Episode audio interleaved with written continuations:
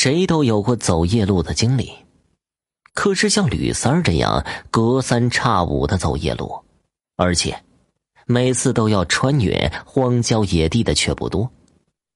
吕三儿只能自叹命苦，娶个老婆如花似玉，却刁蛮任性的不得了。两口子过日子没有不吵架的，稍拌两句嘴，就撂挑子跑回娘家去了。苦了吕三儿了，干一天庄稼活，回家灶冷茶凉，匆匆对付一口，还得硬着头皮去十几里外的仙姑屯哄老婆回来。哎呀，不哄不行啊！谁叫自己家里穷，娶个媳妇不容易呢？说来啊，这仙姑屯也真是名副其实，屯里的姑娘个个水灵。好像是天上下凡的仙子。远近大大小小的村屯里，光棍汉们一提起仙姑屯都双眼放光。哪家要是娶了仙姑屯的姑娘当媳妇儿，简直无异于门庭生辉。按理说呀，像吕三这样的家境，自小父母双亡，靠着远房叔叔和婶婶拉扯着长大的孤儿。怎么也不可能摊上这样的好事可是命运偏偏爱开不寻常的玩笑。仙姑屯最美的一朵花，赶巧了，插在了吕三这泡牛粪上。水仙不仅人长得漂亮，针线活更好，还有烧饭的好手艺。说来也奇怪。清汤寡水的饭菜，经他的巧手烹饪出来，立马变得有滋有味如此一说，便不难理解吕三为什么低声下气的哄媳妇了，实在是离不开人家呀。这不嘛，昨天因为吕三给年迈的叔婶家里干了一天农活，水仙又不开心了，数落说：“你这个傻蛋！”人家有儿有女的，用得着你去献殷勤吗？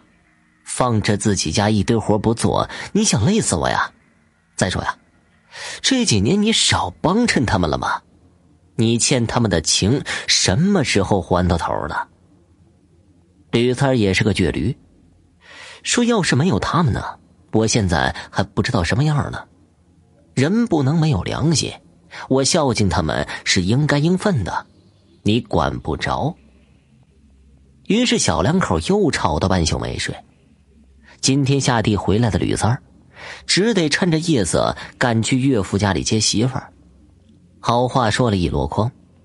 水仙娘去世的早，幸亏岳父还算通情达理，劝解了几句，便打发女儿跟着吕三回家去。小两口走在山路上，由于气还没消呢，谁也不吭声。只有沙沙沙的脚步声和头顶风吹树叶的声响。水仙忽然有些内急，想忍忍到家，可离家还有几里地，实在坚持不了了。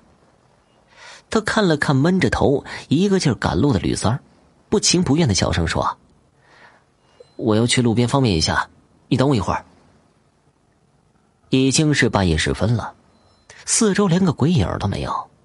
水仙还是有点害羞，钻进路旁的树丛里，走了好远，才蹲在一个土丘后面解决了。身心舒畅了，正想提裤子，忽觉得什么毛茸茸的东西触碰到屁股上，他嗷的一声跳起来，裤子也没提利索，就往路上跑。三儿，三儿。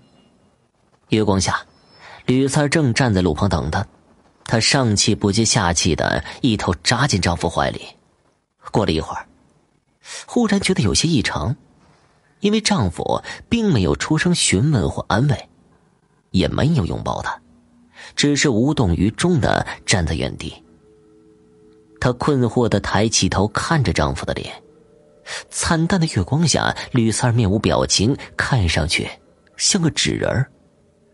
三儿，你怎么了？他心里一惊，浑身颤抖着，慢慢的松开手。前面这个人怎么好像陌生人？可他明明是吕三儿啊！面前的吕三儿忽然对着他咧嘴一笑，笑容说不出的诡异。开口说话了，声音却变得又尖又细。你看看你，连裤子也不提就跑过来，成何体统？水仙一低头，羞得无地自容，急忙把裤子系好。吕三儿走过来，一把拉住他，说声回家。就大步流星的走起来，走着走着，水仙忽然发现方向不对，竟然是朝着树丛深处走去。三儿，走错路了，你怎么糊涂了？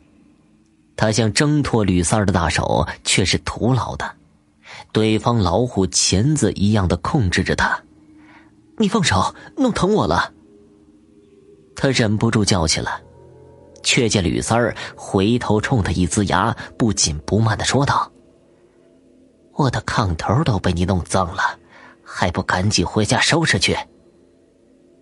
水仙眼前一黑，便什么也不知道了，因为她现在看到的已经不是丈夫的面孔，而是一张长着密密麻麻的黄毛的怪脸。第二天早晨。吕三带着村里乡亲们把附近山林找了个遍，终于找到了失踪了一晚的水仙。此时的他衣衫破烂，流着口水，目光呆滞，已然变成一个不折不扣的疯女人。当然，他们也发现了水仙昨晚方便的所在——一个荒草摇曳的土包包，那其实是一座多年之前的野坟。扒开杂草，可以发现下面隐藏着不易被人发现的黑漆漆的小洞穴。村里上了年纪的老人们听说了事情的来龙去脉，给出了答案。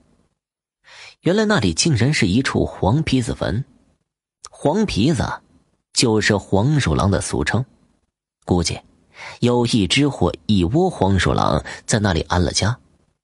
可怜的水仙阴差阳错的跑去那里方便，得罪了黄大仙儿，才会变成这个样子了。